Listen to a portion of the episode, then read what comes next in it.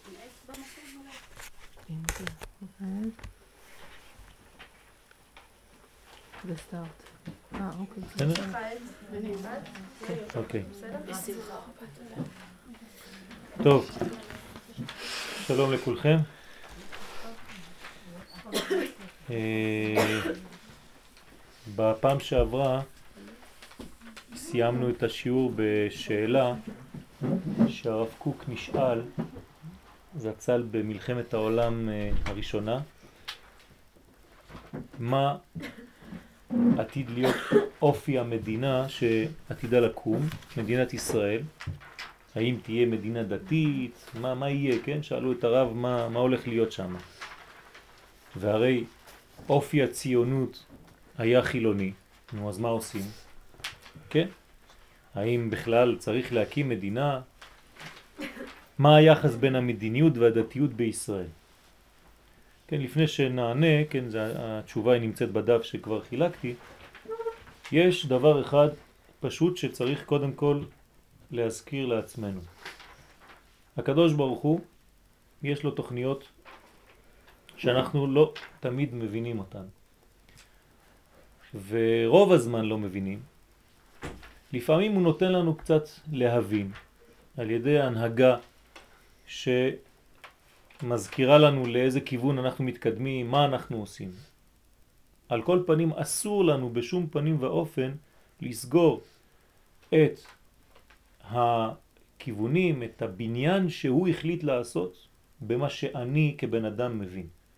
כלומר, אם הקדוש ברוך הוא בוחר להקים את מדינת ישראל עם אנשים כאלה ולא אנשים כאלה, מי אני שאבוא ואומר, לא, הקדוש ברוך הוא זה לא מתאים לי מה שלמדתי בישיבה. אין דבר כזה. לא יכול להיות דבר כזה. ולכן, כן, היינו יכולים לתאר לעצמנו שאם היינו נותנים לדתיים במרכאות להקים את המדינה, אז אה, זה לא היה הולך בקלות.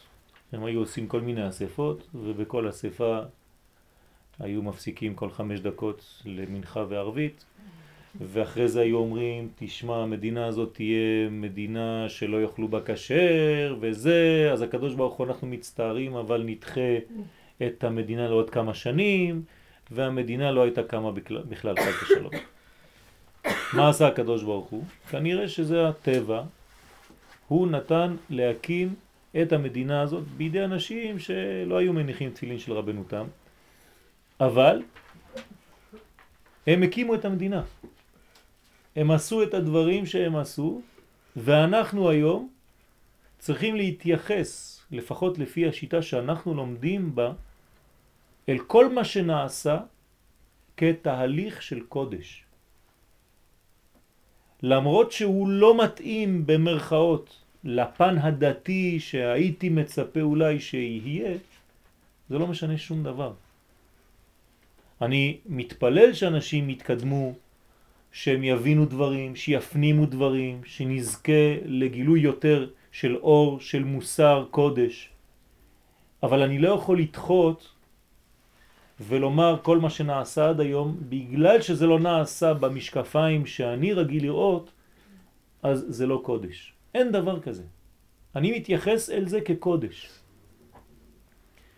מה הרב קוק זצ"ל עונה לשאלה ששאלו אותו? בתשובתו, אנחנו כאן בדף הזה, כותב הרב דברים יסודיים בעניין עתיד האומה הישראלית, דברים החשובים בעת הזאת במיוחד.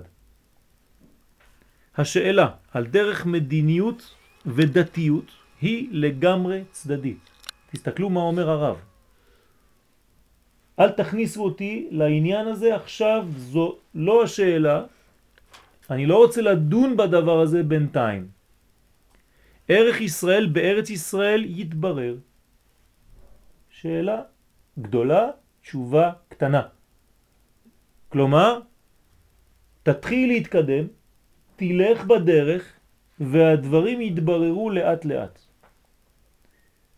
אם היינו לוקחים על עצמנו או לעצמנו את אותו בניין, היינו עושים הרבה יותר דברים בחיים שלנו.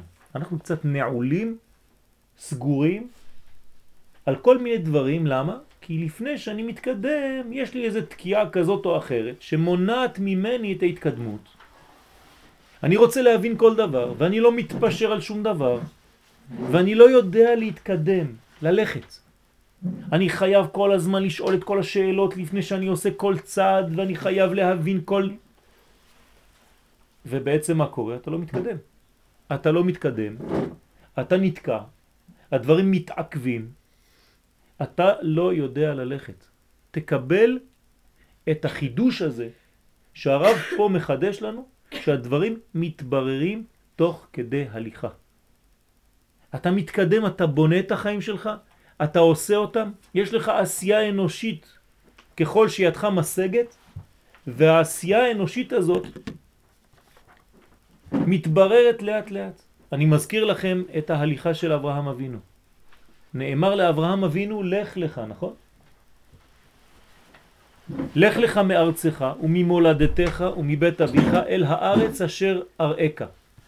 לא אומרים לו איזו ארץ, לא אומרים לו מתי יגלו לו, והדברים באמת לא מתבררים אצלו מיד. אברהם פשוט לוקח את חפציו והולך. ולא שואל שום דבר. הוא פשוט מתקדם כל החיים שלו, וילך אברהם הלוך ונסוע הנגבה. הוא מתקדם. וגם אחר כך כשאומרים לו ללכת לעקוד את בנו, על אחד ההרים אשר אומר אליך. איזה הר? לא שואל שאלות, מתקדם. בדרך הדברים יתבררו לי כנראה.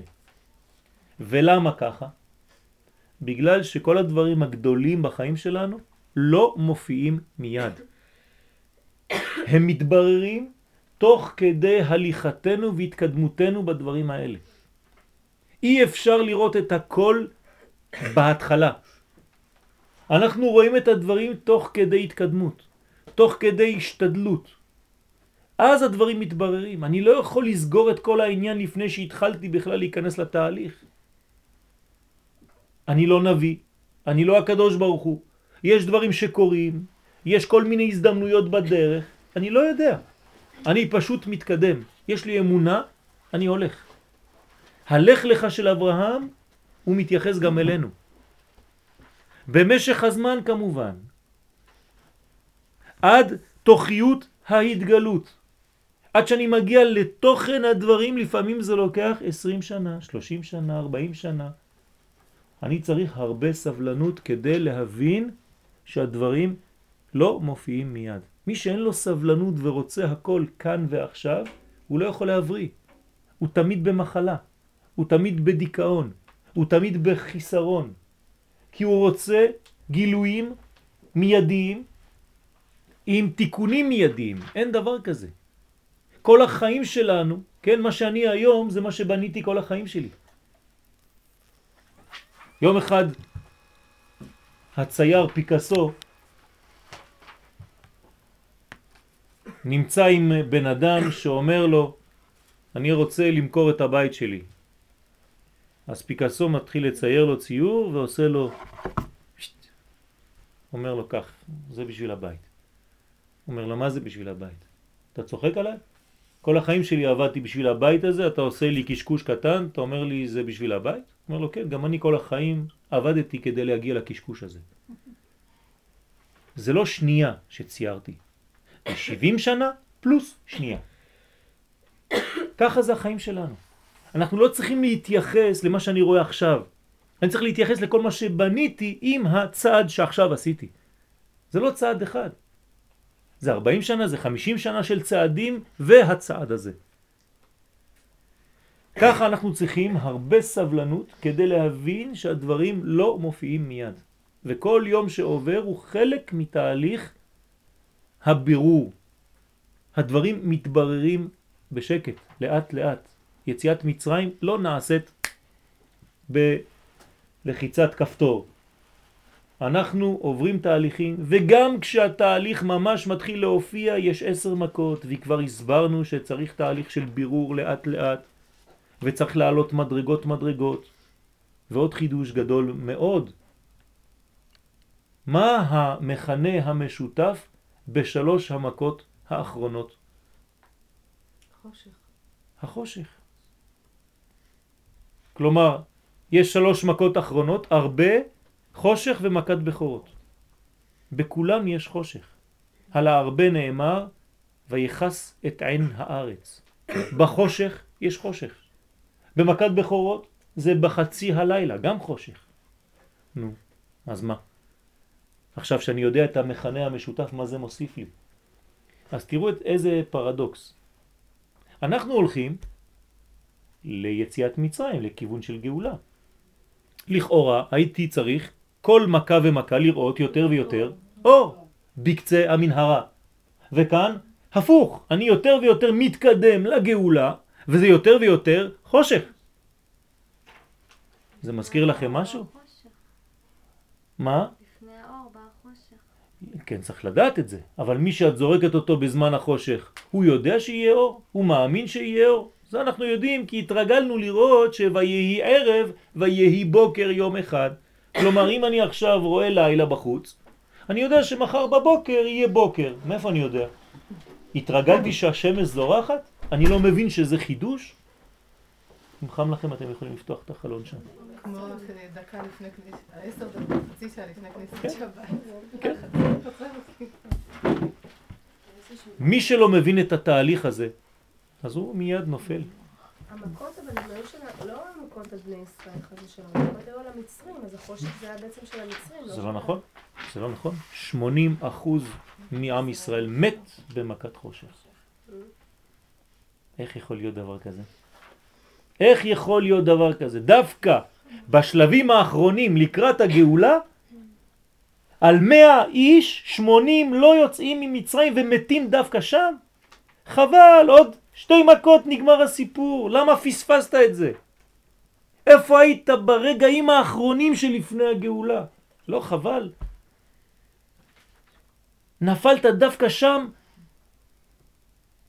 אלא שהדברים עולים ועולים לקראת הפסגה, וכשאתה מגיע לפסגה, הבירור הוא הרבה יותר דק, הרבה יותר קשה. מה קורה במכת חושך ממש? כתוב שכל אחת שואלת משכנתה ומגרת ביתה כלי כסף, כלי זהב, שמלות, וניצלתם את מצרים.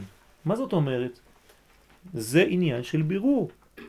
דווקא בחושך נעשה בירור מי ומי ההולכים, מי ומי היוצאים, מי יזכו לצאת ממצרים, מי אלה שזוכים לצאת לגאולה. אי אפשר באור לעשות בירור? באור אין בירור, באור הכל ברור, כן? דרך אגב, את קצת עונה על שאלה שעוד לא שאלתי. למה הקדוש ברוך הוא מעביר אותנו בשלב של חושך לפני האור? הרי אמרתי שלכאורה היה אמור להיראות אור יותר ויותר בהיר, ככל שאני מתקרב לזריחה. כשאנחנו בלילה פה, מתי החושך הכי חשוך בלילה? דווקא לפני הזריחה, לא בחצות הלילה, אתם יודעים את זה. למה? למה בזמן הגאולה, במקום לראות אור בשלבים האחרונים, אנחנו דווקא רואים חושך גדול? למה?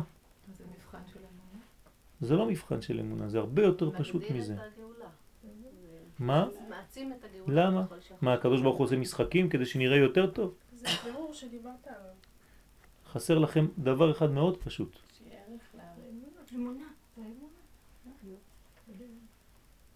היא אמרה אמונה. אם האור הולך יותר ויותר ברור, מה אין לי יותר? בחירה חופשית. יפה מאוד. אין לי כבר בחירה חופשית. אני יודע שכל יום שעובר, אני רואה את האור. אז מה, יש לי כבר מה לשחק? כולם כבר חוזרים בתשובה, כולם כבר מגדלים זקן, פאות, הכל לבד. אפילו המטפחת של הכיסוי ראש יוצא מהראש עצמו. למה? כי אין כבר בחירה לאדם. אבל כשאתה מתקרב לגאולה ומופיע במקום אור חושך, אז זה מאזן בחזרה את הבחירה.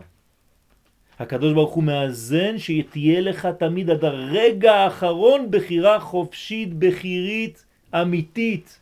אל תגיד לא יכולתי, כבר ראיתי את האור, מה אני אעשה? אני ראיתי שכולם יוצאים כבר, אני, אני יוצא איתם. מה, אני פרייר? זה לא עובד ככה. כמו שהיה אז, גם היום. ככל שאנחנו מתקרבים יותר לגאולתנו הסופית, הנצחית, בעזרת השם, ככה במקום להיכנס לתהליך של אור, לכאורה אנחנו נכנסים יותר ויותר למערבולת של כל מיני משברים שאתם אה, רואים אותם, כן? לא צריך אה, להצביע עליהם. אנחנו, יש לנו רק בעיה אחת, לא יודעים מאיפה להתחיל. מרוב שיש. מה? אם בחיים הפרטיים ואם בחיים הכלליים. אז מה קורה? שאלת, אז מה צריך? מה, מה, מה להתפלל? על חושך, על אור, על, על טוב, על רע? את רואה שהבחירה חופשית. כלומר, אנחנו צריכים דבר אחד, וכאן אני מסכים עם מה שכולכם אמרתם, אמונה. אמונה במה? קודם כל שאנחנו כן בתהליך של גאולה. אם אני לא מקבל את זה ואני לא מבין את זה, כי לא למדתי מספיק, כן, ומי שרגיל ללמוד בשיעורים שלנו באמונה יודע שבאמת אנחנו בתהליך של אמונה, לא בגלל שאני רוצה להגיד לכם כדי שתרגישו טוב ותלכו לבית ותגידו איזה כיף כשאני יוצאת מהשיעור של יואל אני מרגישה טוב. זה לא העניין הזה. זה באמת כך. אם זה לא היה כך אסור היה לי לומר את זה. ואסור היה לחכמים לומר את זה, שאנחנו באמת קרובים מאוד לגאולה. מצד שני, אנחנו רואים דיכאון גדול, אנחנו רואים חושך גדול, אנחנו רואים קור, כי החושך ש... שמתלווה, כן, לפני הזריחה מתלווה לו קור, צינה. אתה מרגיש הרבה יותר קר מאשר בחצי הלילה אפילו, דווקא לפני הזריחה. פרדוקס. כאן אנחנו מבינים שההתקדמות שלנו לא נותנת לנו את התשובות מיידית. התשובות שלנו באות כמעה כמעה. מה צריך לעשות? ללכת. להמשיך ללכת. מי שעוצר, הופך את הכיסא על השולחן ואומר אני יוצא מהמשחק הזה. אני לא בתהליך של אופטימיות, אני בתהליך של פסימיות, אז הוא יצא חז ושלום מהכלל. ולפי שהוציא את עצמו מן הכלל, כפר בעיקר. אתם יודעים איך קוראים לאדם שיוצא מן הכלל? רשע. ככה כתוב בהגדה של פסח. אל תחשוב שאתה עושה רושם בגלל שאתה לבד נגד כל העולם. לא. אם עם ישראל מתקדם בתהליך ואתה מוציא את עצמך מהתהליך הזה, אתה נקרא רשע. מה זה אומר להוציא את עצמו מן הכלל? מה זה אומר? זה אומר פשוט שכשאנחנו בתהליך כזה, אני צריך לעשות כל מה שביכולתי כדי שלא להגיע למצבים האלה. הרי אני לא מחפש איסורים חז ושלום, לא מחפש דברים רעים כדי להיכנס אליהם. אנחנו צריכים למנוע הכל. אבל אם וכאשר הדברים קרו רטרואקטיבית, אני צריך להישאר תקוע שם? אסור לי להישאר שם. כי אם לא, אני לא ממשיך ללכת. כן, יש שיר בעברית, את המנגינה הזאת אי אפשר להפסיק. זה לא סתם שיר, כי החיים שלנו זה מנגינה, החיים שלנו זה שיר. אם כל פעם שאני נתקע במצב נפשי, אני נשאר תקוע שם, אוי ואבוי, אני לא יכול להתקדם בחיים שלי, אני הופך להיות אדם מר, אדם סגור, אדם סובל, אדם שרואה הכל בשחור, קודר, סגור, אני אפילו לא יכול להעביר למישהו את, את, את הכוח האלוקי הזה שנמצא בתורה. רב בישראל אסור לו להכניס אנשים לדיכאון ולפחדים. אם אתם הולכים לשמוע שיעור ואתם יוצאים מהשיעור הזה בפחדים ובדיכאון ובמניע, הכל אבוד, אוי ואבוי, אסור לכם ללמוד את התורה הזאת. לא בגלל שזה לא טוב פסיכולוגית, לא, בגלל שזה שקר. אנחנו מתקדמים והולכים, ותוך כדי ההתקדמות הזאת הדברים מתבררים לאט לאט. זה מה שאומר הרב. הכל צדדי, אל תפריעו לי עכשיו. ערך ישראל בארץ ישראל יתברר. אנחנו נחיה פה, ניפול ונקום, ניפול ונקום, ניפול ונקום ובסוף נשאר עומדים.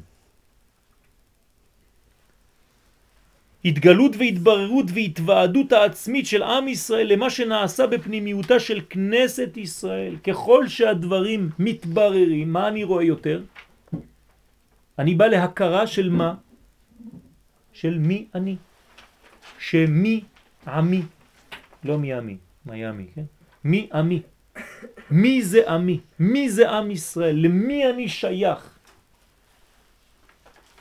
לפני מי אתם מתארים ומי מתאר אתכם? כך אומר רבי עקיבא בגמרא.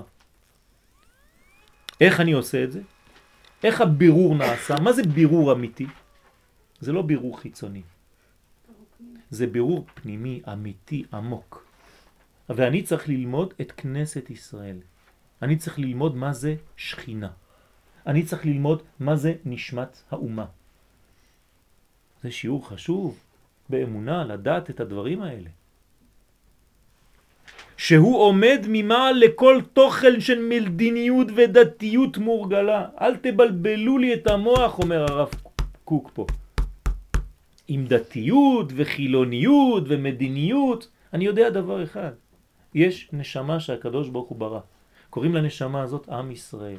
עם ישראל מתקדם בהיסטוריה והדברים מתבררים. אני לא יכול להבין את הכל, אני לא מבין הכל. אני לא יכול לקבל כל שנייה טלפון, מה קרה היום? איך אתה מסביר? אסור להיכנס לזה כל שנייה, אי אפשר. אני פשוט ממשיך את העבודה שלי, נקודה. אני ממשיך ללכת, לך לך. כשהתחזק רוח העם בקרבו, כלומר כשנתרגל ללכת לשיעורי תורה שמחזקים את עם ישראל, מה אתם חושבים שפשוט לקבל את החיזוק הזה? כמה אנשים היו הולכים לשיעורים של משה רבנו?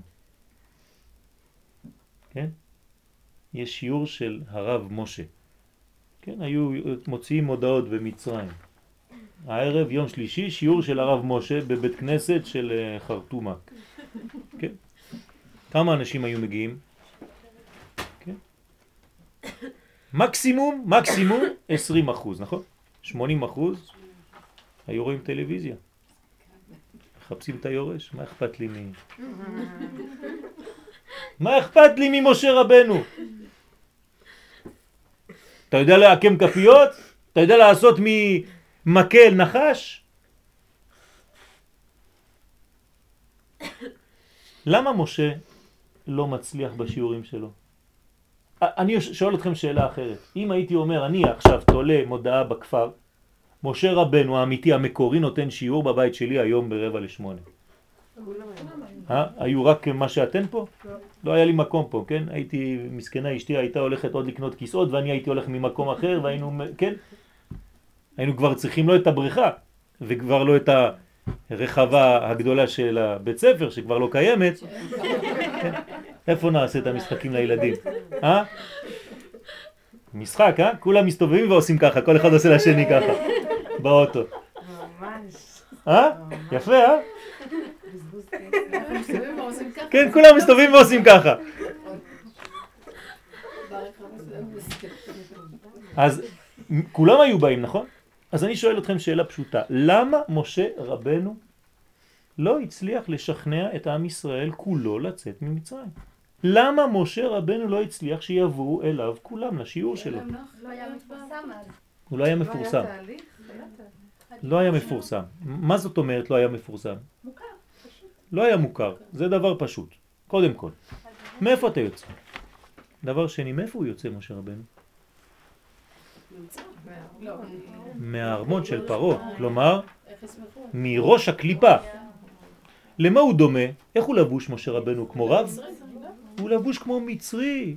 אז אני שואל אתכם שאלה, יש רב שאומר שהוא יהודי, ישראל, הוא לבוש כמו מצרי, הוא נותן לי שיעורים, לכאורה זה דברים שאני לא מכיר, אני לא יודע מאיפה הוא מביא אותם.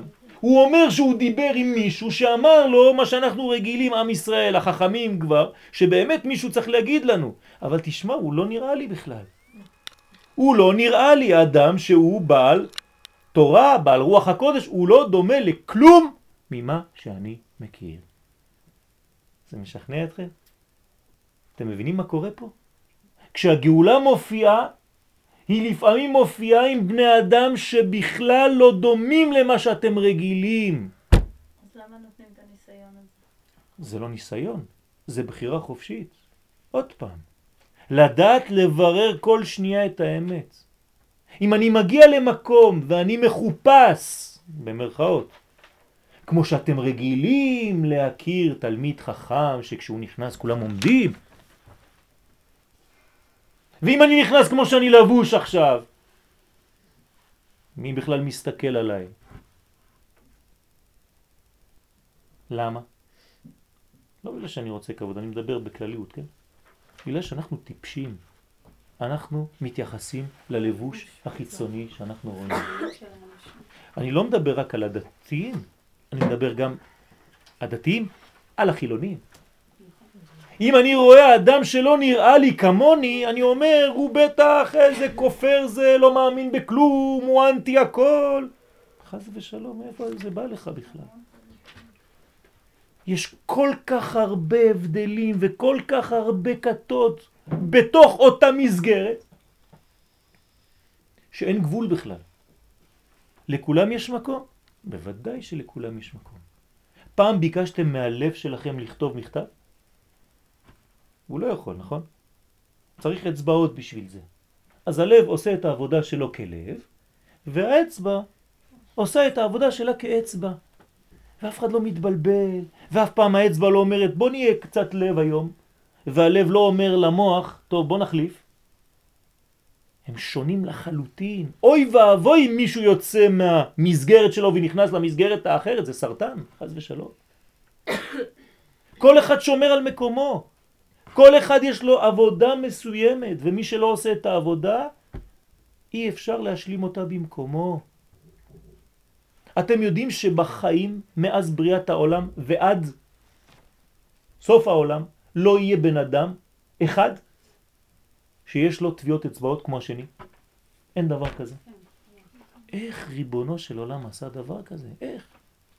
אפילו פנים אין בדיוק אותו דבר, אין, יש דומה, אין אותו דבר, לא קיים ולא היה ולא יהיה. כלומר, אתה מיוחד במנחה, ואם אין אתה עושה את מה שאתה, אף אחד לא יכול לעשות במקומך. הקדוש ברוך הוא אומר את זה למשה, ואנחנו צריכים להקיש את זה לעצמנו. אם אין אתה גואלם, אין אחר גואלם. אני, יואל, צריך לעשות את העבודה שלי כיואל. אני לא צריך להתחפש למשה. ואם אני לא עושה את העבודה שלי כיואל, יגידו לי למה לא היית יואל. בראנו אותך כיואל, נתנו לך נשמה של יואל ואתה לא עשית את מה שהיית צריך לעשות. אוי ואבוי מהבושה של אותו יום. אני לא חקיין, אני חייב להיות אני.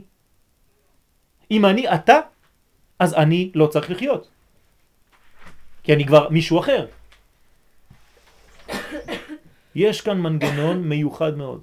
לא הקשיבו למשה, כי הוא לא נכנס להם למגירה של הדתי הפורמלי.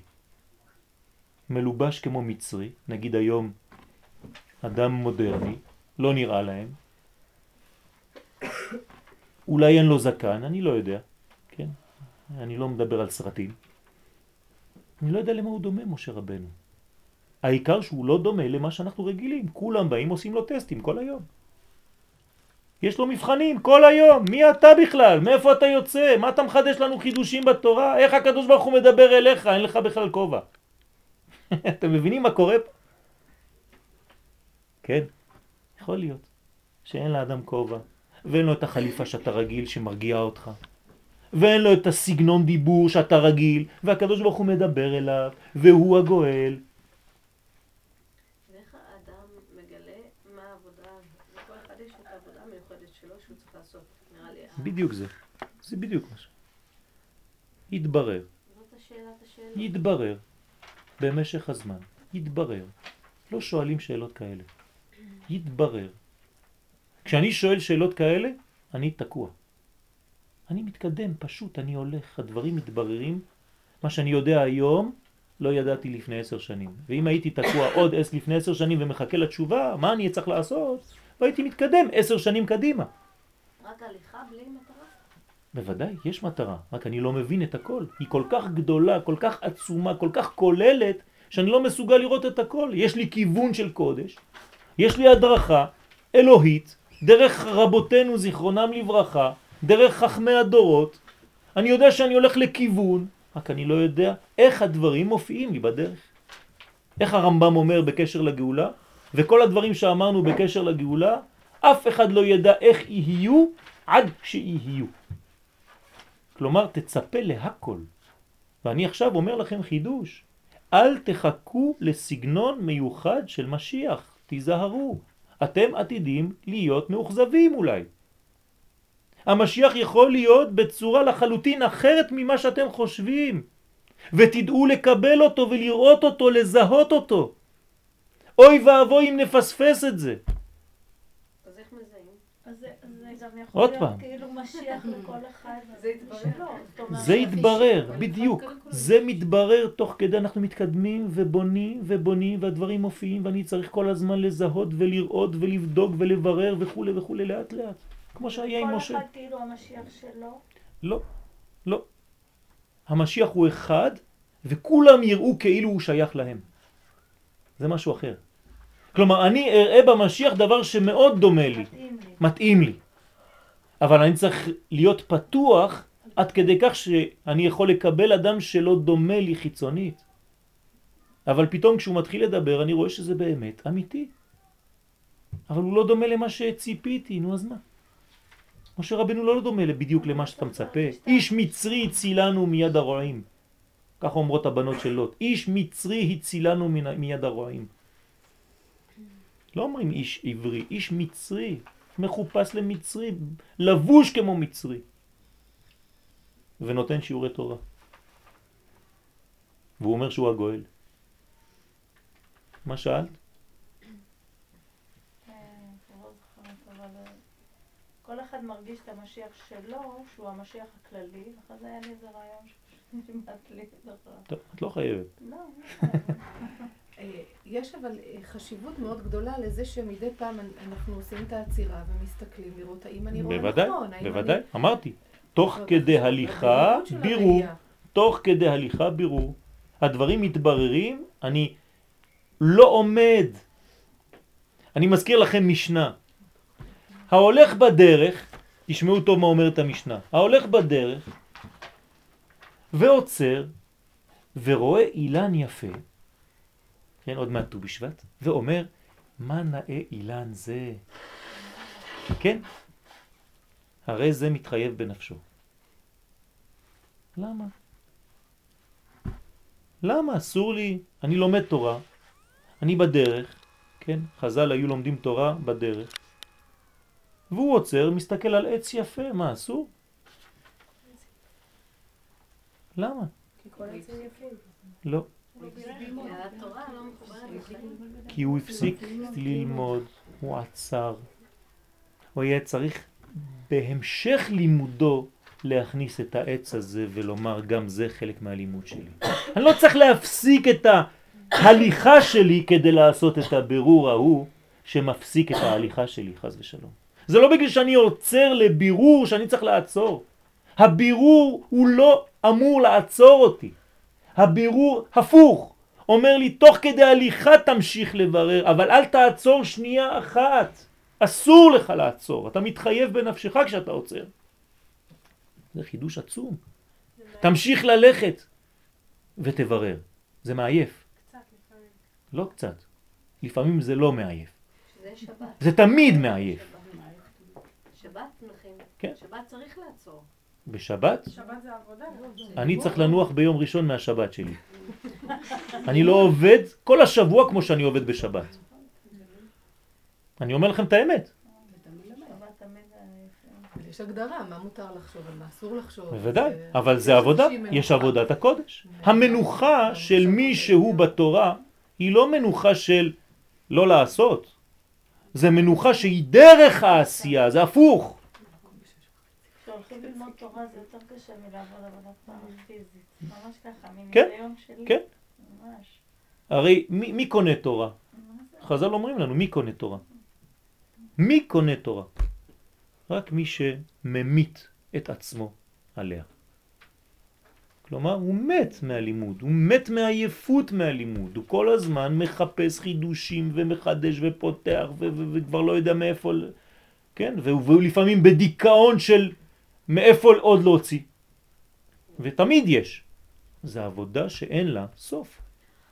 וזאת המנוחה האמיתית של הנשמה. לך תבין את זה. עוד פעם, פרדוקס. כשאני הולך לכיוון הגאולה, אני מגיע לשלוש מכות אחרונות, חושך, חושך, חושך, חושך. איפה הגאולה? ככה תכננת לי גאולה, הקדוש ברוך הוא, אני לא רואה כלום. אני תמיד אוהב להמחיש. דקה לפני יציאת מצרים, את בטוחה שאת יוצאת? דקה.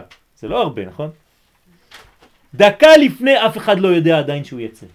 שנייה לפני. את יודעת שאת תצאי? לא. אבל כשאתה יוצא, אתה יוצא. כלומר, אנחנו צריכים להמשיך ללכת. אסור לנו לעצור, ואפילו אם אני עושה בירורים, אני עושה אותם בדרך בהתקדמות שלי. ואני לא עוצר את כל המכונה בשביל לעשות את הבירור הזה, כי זה שיתוק, זה לא בירור. ושיתוק זה לא יהודי. על ידי מה אנחנו עושים את הבירור הזה? קודם כל, לקחת את כל הכלים הכי מתאימים לי. איך אני יכול לעשות בירור אמיתי? על ידי שבטו אל ארצו וממלכתו. זה דבר ראשון. אני חוזר אל ארץ ישראל. מה זה ממלכתי? המדינה. מדינה. ממשלה. כלומר, אני חייב לחזור לארצי, זה אחד, ולממלכתי, זאת אומרת להיות עצמאי, בארצי. כלומר, להקים מדינה עצמאית. יש ביטוי בחז"ל, אין מלך בלא עם. אין מלך בלא עם. אז כולם מתרגמים את זה רק על מלך. מלך בשר ודם, כדי להיות מלך הוא צריך שיהיו לו, כן? על מי למלוך. אנחנו צריכים להבין שזה הקדוש ברוך הוא. טוב, אבל זה מקטין את הקדוש ברוך הוא קצת. מה זאת אומרת להקטין את הקדוש ברוך הוא? האנשה של הקדוש ברוך הוא מלשון אה, אנוש. להגיד... אה, לא אמרתי אנשים? לא אמרתי אנשים, אמרתי עם. לא אמרתי אין מלך בלא אנשים. חז ושלום, אמרתי אין מלך בלא עם. תקשיבו טוב. אני מנסה לדייק, הכל מוקלט. אל תבואו להגיד לי פעם שאמרתי משהו שלא אמרתי. כי זה בדיוק נמרץ, ואני בכוונה מדייק במילים שאני אומר. אם אתם הולכים קצת ימינה, קצת שמאלה, זה כבר מחוץ למערכת. צריך מאוד מאוד מאוד לדייק. אין מלך בלא עם. והגדרתי עם כנשמה אלוהית לפני זה, שהיא המשותף ולא אוסף האנשים. כלומר, רק כשאני עם, אני יכול לגלות מלך. אני רוצה לגלות מלכות, השם בעולם הזה, אני קודם כל חייב להיות עם. ועם צריך ארץ. כי אין איש שאין לו קרקע, אדם בלי קרקע אינו אדם, עם בלי קרקע אינו עם. אז כדי להיות עם שרק הוא עם מגלה מלך, אני צריך ארץ, קרקע. ואני חוזר לארץ ישראל, ואני מקים מלכות, שווה מה שהיא שווה. הרי מלכות לא נבנית בפעם אחת. מלכות זה התהוות. זה מתחיל מנקודה קטנה ונבנה מחדש, כמו הירח. אם כל חודש אני מתחיל להתלונן, איפה הירח? עוד פעם נעלם, עד שהוא נהיה שלם, עוד פעם הוא חוזר להיות חסר. זה המלכות. מלכות מתחילה מנקודה, ולאט לאט משתכללת, נבנית. אותו דבר במלכות ישראל.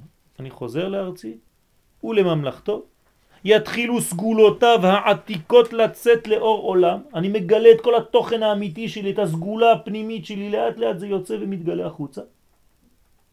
על ידי מה זה מתגלה? קודם כל לימוד. לדעת שיש לי את הסגולה הזאת, ונגיד שאין לי את הלימוד, חיים. חיים בארצי. וכיפר אדמתו עמו. יש לארץ ישראל סגולה מיוחדת שהיא מגלה את כל מה שיש לי בפנים. לפעמים זה גם לכלוך, זה מוציא, כן? זה מוציא את הכל. אחרי הלכלוך יוצא הטוב. קיבוץ גלויות, קשר העם והארץ, העוז הממלכתי והשלטון, ומעל לכל זה העצמיות של האומה. תהליכים, תהליכים, תהליכים שמבררים לאט לאט מי אני. הדברים התבררו, בוא נראה. עכשיו אנחנו קצת יותר קדימה מיציאת מצרים. כן, עברו כבר כמה אלפי שנים. האם הדברים התבררו קצת בדרך? כן, ברוך השם. חזרתי לארצי. עם ישראל חוזר לארצו. התורה מתחילה להתגלות יותר ויותר בעולם. לא היה תורה כמו שיש היום. שווה היה לחכות, כן. הנה, עובדה, אנחנו לא סתם פסיביים, הכל הולך ומתברר. יש הרבה בעיות, פחות, הרבה פחות ממה שהיה בזמן התנ"ך, תדעו לכם. כשחזרנו לארץ ישראל במשך 400-500 שנה, כולם היו רוצחים את כולם, וכולם היו תופסים את המקום של כולם, וכולם עוד פעם רוצחים, וחוטאים, וחוזרים, וחוטאים. אל תחשבו שהיה... כן? גם בממלכת שלמה, כן, זה לא החזיק מעמד כל כך הרבה. אז אנחנו לא במצב כל כך גרוע כמו שאנחנו מציירים לעצמנו. נהיינו קצת מפונקים בדרך. כל אלה יביאו להוצאת הסגולות העתיקות לאור עולם. ורוח הנבואה, תשימו לב, זה השלב האחרון. רוח הנבואה בהוד האלוהי שלה. אנחנו נהפוך להיות נביאים. מה זאת אומרת להפוך להיות נביאים? זה לא שפתאום נעשה כולם ככה וניכנס להדרכות אה, רוחניות ונתחיל לקבל, לא, פשוט מאוד, עם ישראל הוא נביא בגלל שאנחנו עם, אנחנו נשמה אלוהית, אנחנו עם, אנחנו מקבלים את הדברים הכי נכונים שצריכים להיעשות. בלי לדעת את זה בכלל. אתה לא עושה מאמצים כדי לקרוא לילד שלך בשם שקראת לו. זה כמעט טבעי, אני מרגיש, אני לא יודע מה, אני מרגיש. אולי אני אתקשר לרב לבדוק, אני מרגיש. אני מרגיש. מה זה אתה מרגיש? אתה נביא, אדוני. האם הנביאה היא קוראת לבת שלה בדיוק כמו שהיא צריכה לקרוא לה. זה הנשמה, שלמעלה היה השם שלה. הרי יש שלושה שמות לאדם. השם שהקדוש ברוך הוא קורא לו, השם שאבא ואימא קוראים לו, והשם שהוא צריך לעשות במעשים שלו. זה נקרא שלושה שמות. הלוואי וכולם יהיו אחד. מה שהקדוש ברוך הוא נתן לי זה מה שאבא ואימא נתנו לי וזה בדיוק מה שאני עושה. מה זאת אומרת הקדוש ברוך הוא נותן שם? זה הנשמה, זה השם המקורי שלי, זה הנשמה שלי. ואבא ואימא שלי, בתקווה שהם קיבלו ברוח הקודש בדיוק את השם שהיה שם במקור, אז הם קראו לי יואל על השם הזה, שהוא באמת המקור. ואני בחיים שלי משתדל להיות הכי יואל שאני יכול. בסדר? אבל השם שהקדוש ברוך הוא נותן אמור להיות אותו שם של המעשה. אמור. לא, המעשה אמור להיות אותו שם. בסדר. זה משנה הרבה. לא, כי אמרת, לא, התכוונתי... מה קודם למה? שלוש שמות מה קודם למה? של השם. יפה. אז אני בחיים שלי צריך לעשות כמה שיותר כדי להתקרב לשם הזה. זהו. אבל למה שלוש שמות? הייתי אומרת שתיים. לא, כי יש גם הנבואה. כי אם היה שם אחד שהוא נותן ואני לא יודע מה הוא בעולם הזה, איך קוראים לי? פס, פס. לא, אבל יש את השם של ההורים. זה מה שאני אומר, זה השני. זה השני, בסדר. יפה. מה השלישי? השלישי זה להיות בדיוק כמו השם הזה. לחיות. זה לא שם שאני קורא לעצמי, לא אבל זה התנהגות. זה- אבל זה שם. איך אומרים בעברית? לשם. לשם העניין הזה הגעתי לשיעור. מה זה לשם העניין? בשביל, בדרך. כלומר, שם זה לא name, זה שטויות במיץ עגבניות, כל התרגומים האלה. שם זה לשם, זה לשם, שם, כן. זה כיוון, זה התנהגות. אני לא צריך שיקראו לי בשם שלי כדי להיות מי אני, הרי השם שלי הוא רק בשביל האחרים, נכון? אני אף פעם לא קראתי לעצמי. לא צריך. אני רק צריך להתנהג. יש אנשים שמדברים לעצמם, טוב יואל תתעורר, עכשיו כן, תפוס את עצמך בידיים. כן? מה? אתה לא, את לא צריכה, זה דיבור פנימי אמיתי. זה הדיבור האמיתי שלי עם עצמי. אני צריך לשמוע את מה שהוא משדר לי מבפנים.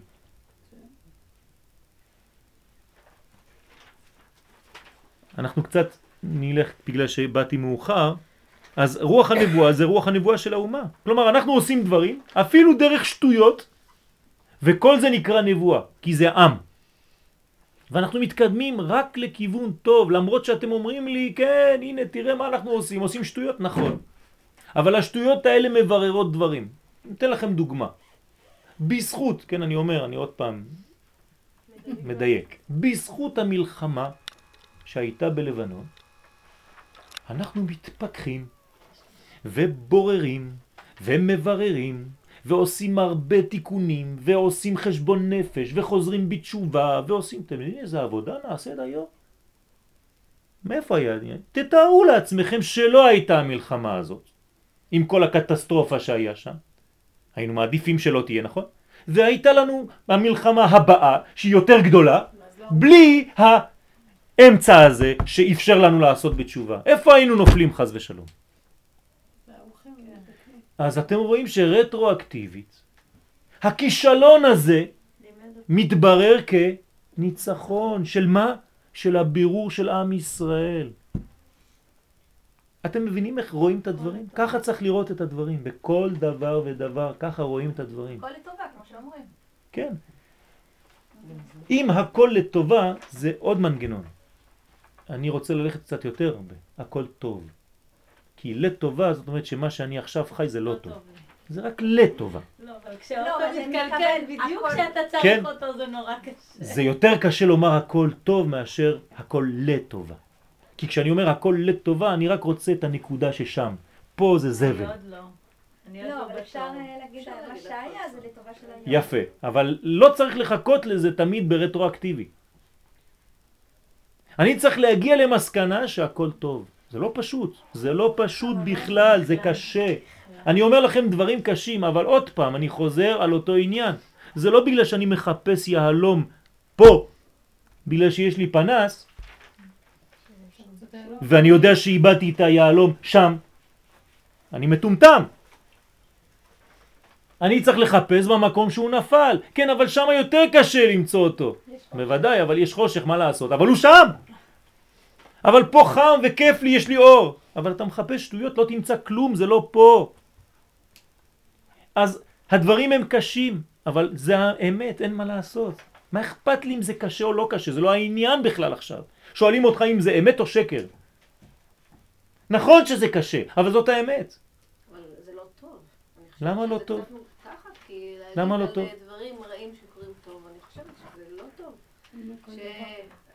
אפרט פה סבל שאנשים עוברים וייסורים. אבל בוודאי. אני לא ב- חושבת שאפשר להגיד לטובה, אבל יש גם מציאות של רע, בוודאי שיש מציאות של רע. אבל אני צריך להבין, אני צריך להבין שמהרע הזה, כן? יצא טוב. זה מהרע הזה הוא חלק מתהליך של טוב. בסדר, אבל כן, הרע מה הוא אומרים? לא טוב, הרע הוא רע. לא נכון, הרע לא קיים. הרע לא קיים. זה רק חיסרון של טוב. זה רק לא לראות. כן, את הרע. נכון. איך מתייחסים לשואה? איך מתייחסים לשואה? שאלה מאוד קשה. כן?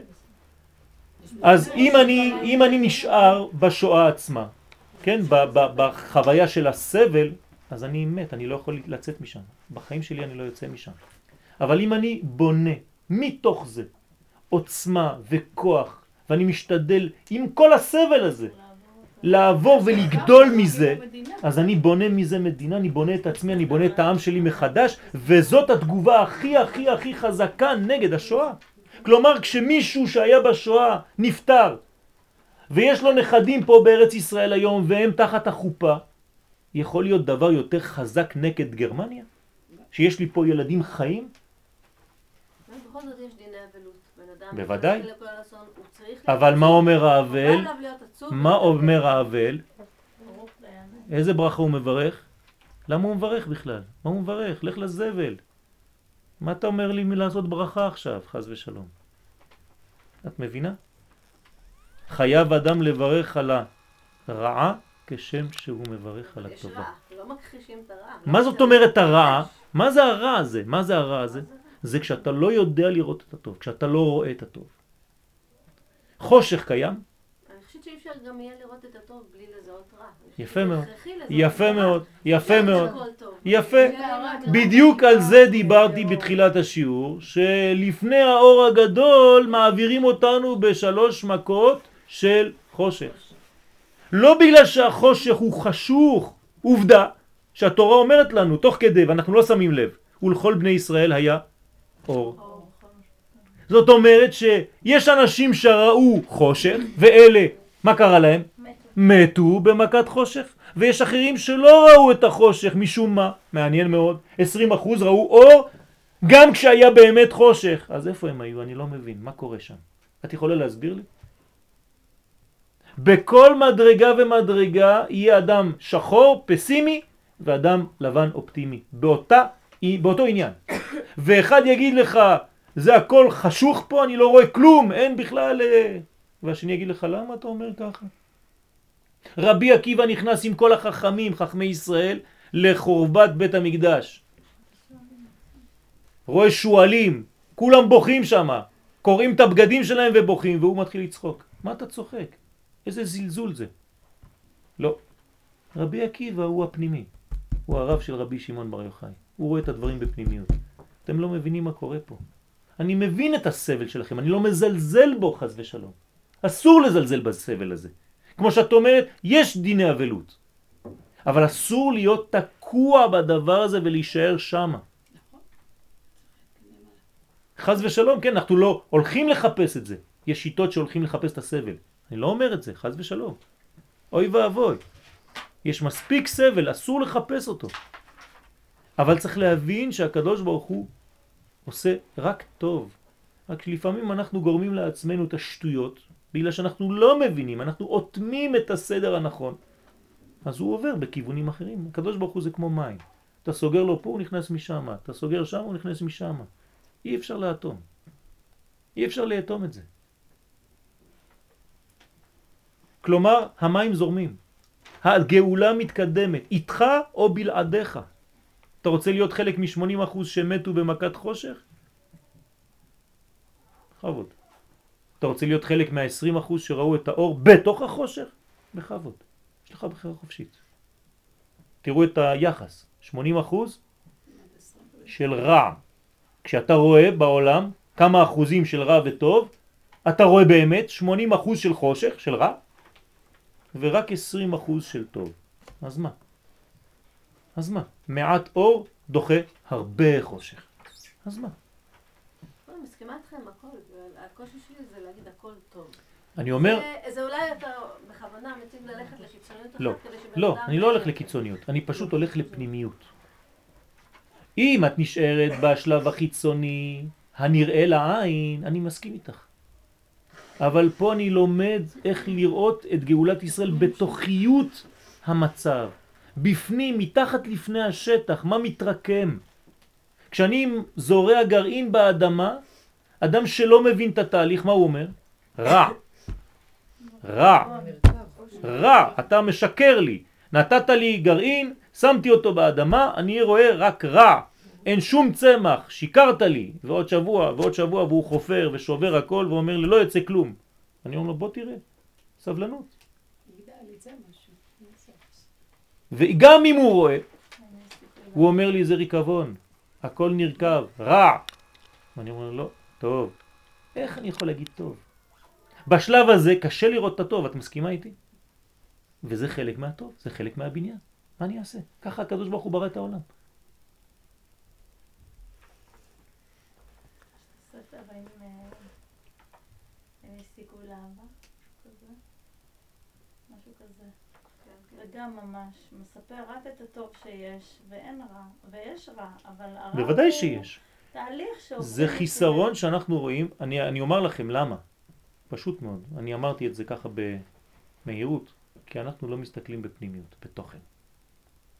אם היינו מסתכלים יותר פנימה, חודרים עמוק יותר, היינו רואים את התהליכים שהכל לטובתנו. הכל לטובתנו. אין אלוהים רע בעולם הזה, אין שני כוחות חס ושלום, אין שתי רשויות. להגיד שיש רע בעולם ושאנחנו נלחמים נגד הרע בעולם זה כאילו שיש הקדוש ברוך הוא של הטוב ויש מישהו אחר של הרע, וכמו בסרטים היפנים, כן? ואז יש כוחות האופל נגד כוחות האור. השם ישמור. זה מה שלמדנו, אולי לא למדנו. זה נכון. שטויות במיץ. לא, שכשאיפה שיש, שמה? שבמקום שיש הרבה קדושה, אז יש כוח של טומאה חזק. מאיפה הכוח הטומאה הזה?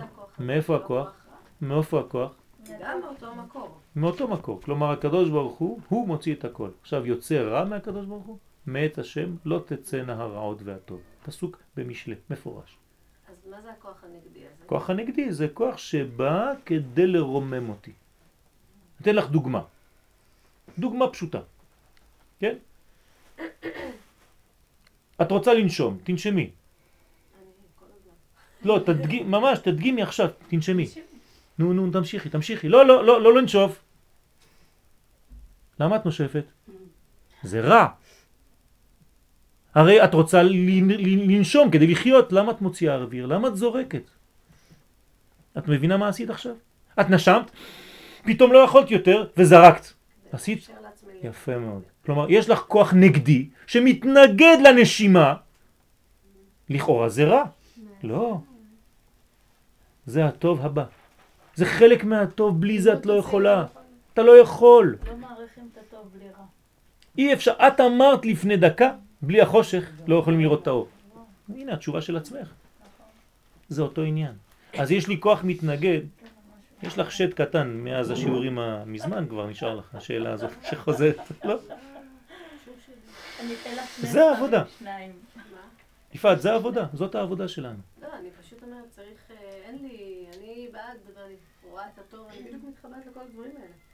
אבל אני אומרת שצריך להסתכל גם בעיניים מפוקחות. ב- בעיניי מה? מפוקחות. בוודאי, אני אדם אומר לא רק זה. לא, לא, לא, לא. לא, לא הבנתם אותי טוב. אני לא אומר להיות שיכורים. אני לא אומר שאין רע, הכל טוב, לא עושים כלום, הכל זורם. אמרתי שצריך לעבוד וצריך לעשות הכל כדי למנוע את, את, את הדברים שהם לא טובים, כן? אבל אני לא שיקור, אני לא אומר שהכל מסודר פה. אני עובד. אני לא מפסיק לעבוד. דרך אגב, אם באמת אתם חושבים שיש כל כך הרבה רע בעולם, אתם יודעים מה הייתם צריכים לעשות כל היום? רק לרוץ ולהפיץ אור. אם אתם לא עושות את זה, אז אל תספרו סיפורים. מי שבאמת דואג לרע בעולם, הוא לא צריך להפסיק שנייה. כל היום הוא צריך לרוץ. אבל יש מקום שבו צריך כלים אה, בשביל להבין את הפנימיות הזאת. יפה. ולראות אה, יפה. התעללות ולראות אה, אונס ולראות יפה. דברים קשים. נכון. ולהבין שאתה צריך כלי. בוודאי, להבין שזה בוודאי, משנה וזה בוודאי. גלגול וזה לא יודעת מה. בוודאי, זה לא פשוט. צריך ללמוד קצת. בוודאי. ואני צריך להעניש את מי שאנס. אני לא אומר שהמעשה שלו הוא טוב, הוא מעשה רע. הוא חוסר טוב. הוא מביא הפך מהחיים. אמרתי לכם בשיעור הקודם, אני זוכר את זה טוב. אני צריך תנאי אחד לכל מה שאמרתי פה. מי שהוא בעד החיים. מי שהוא נגד החיים, אני דוחה אותו ממני, אני צריך להרוג אותו אפילו. להרוג אותו זה להמשיך חיים יותר טובים בעולם.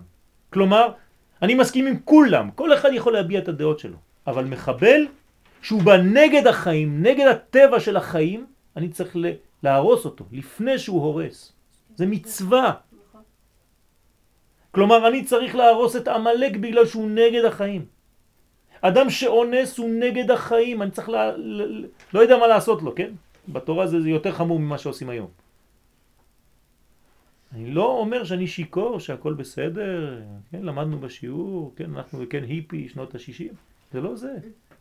זה לא זה, אני לא מדבר על זה בכלל, אני נלחם. וכמה שאתה יותר מודע לדבר הזה של התיקון הזה, אתה לא מפסיק לרוץ כל היום כדי להפיץ אור. אבל לאדם נוצרת הבחירה שלו אם הוא רוצה להישאר במצב שכמו שקוראת לזה רע, או שהוא רוצה להתקדם הלאה. זאת אומרת, בוודאי. הוא נמצא בשלב זה הבחירה בחירה החופשית, החופשית. זה הבחירה החופשית, אבל זה לא מאיתנו, זה העולם. אנחנו בעולם של דואליות. אנחנו בעולם של בירור. עץ הדעת טוב ורע. זה האכילה של אדם הראשון, עץ הדעת טוב ורע. הסכנה זה לא לטוב לבד ולרע לבד, זה בערבוב ביניהם. אם זה טוב לבד או רע לבד זה בסדר גמור, כי אתה רואה את הדברים, רק כשאתה מערבב ביניהם זה טוב ורע, זה עץ הדעת הקשה. זה כשאתה מערבב ביניהם. בעזרת השם אנחנו נמשיך בפעם הבאה, אולי נגמור רק את הפסקה, כוח הדיבור העליון של כלל ישראל, כלומר אנחנו מדברים, יש לנו דיבור פנימי, יצא ממחבואו, כלומר מהתוכן הפנימי החוצה, ויתעלם מכל חופש של דיבור. צריך חופש של דיבור, לא צריך לפחד, צריך להגיד את מה שיש לנו לומר. לומר את הדברים. מדומה וארעי שהוא נוהג בארצות המנומסות. הוא צוחק על הגויים. והוא אומר ששם זה ארצות מנומסות, הם כל הזמן, כן, בונז'ור מדאם, בונז'ור מסייר, כן, הכל נעים, אבל לא אכפת לי ממך ותעוף לי מהעיניים. כן? לפי רוח זמננו, אז יש כל מיני נימוסים כאלה, שהם בכלל לא אמיתיים. שהדמיון הפראי וההפקרות הם המדברים מגרונו. ובמשך איזה תקופה הלא מוכרחת, כן, תשימו לב, לא מוכרחת, תראו איזה חכם הרב, תראו איזה חכם. כל מה שאני אומר לכם זה לא מוכרח להיות. כי אתם יכולים בהחלט להשיג גאולה בצורה אחרת, יש מיליונים של אפשרויות. שום דבר לא מוכרח להיות. אבל בגלל שאני רואה איך שזה מתקדם, אז כנראה שזה יהיה ככה, אבל זה לא מוכרח. תהיה תנועה דתית מהפכנית, תהיה מהפכה, ממש מהפכה בדת. לצאת מכוחן של ישראל כלומר לצאת מהכוח ולהיות בפועל. אבל זה יעבור דרך שלב של מהפכה. מה זה מהפכה? שאתה תחשוב שגם הדת קורסת. אתה תחשוב שגם הדתיים הלכו. אתה בפוסט ציונות. כאילו הכל נגמר. ומשם זה מתחיל לעלות. זה כמו הריקבון שלפני הבניין של הצמח המחודש. זה הדתיים האלה שהלכו לדבר עם האיראנים,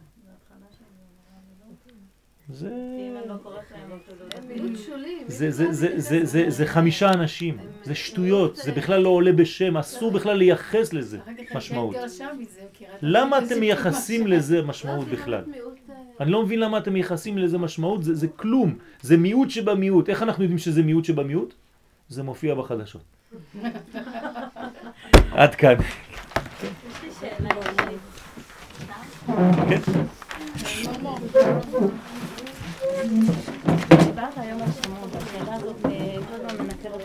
שמה? שמות. שמות, כן. כן.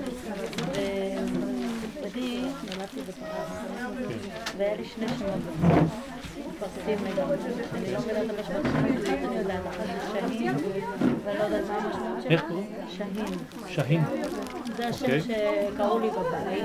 השם היותר מיוחד היה מיטרה, זה השם של מיטרה.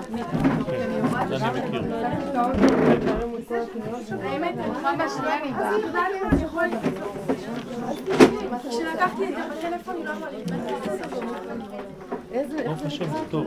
את את עקשנית, אבל עקשנית ב... כן, את עקשנית, אני מתקדמת. זה השהים. כן, אבל עכשיו יש לי שאלה.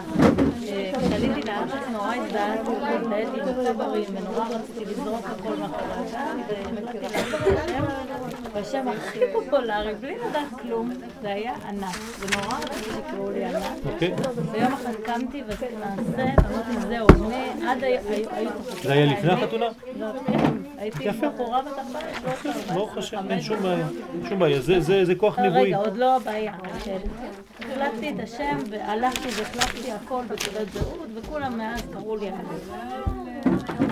עכשיו כשאני מתפללת, איך מרגישה? מתפללת על הבנות שלי, או אני מתפללת על עם ישראל, ואני אומרת ענת, זאת אומרת, אני אומרת... רק שאלה, המכונה שלי פרסמת את כולם. פה לא יסדר בשביל זה. soir, je sais pas. Après le repas. 8h30, 9h, 8h30. 9h à peu près, ouais. סליחה, תודה. אומרת ברוך השם, המילה מה שאומרת, ברוך השם, בסדר גמור. איך עוצרים את הדבר הזה?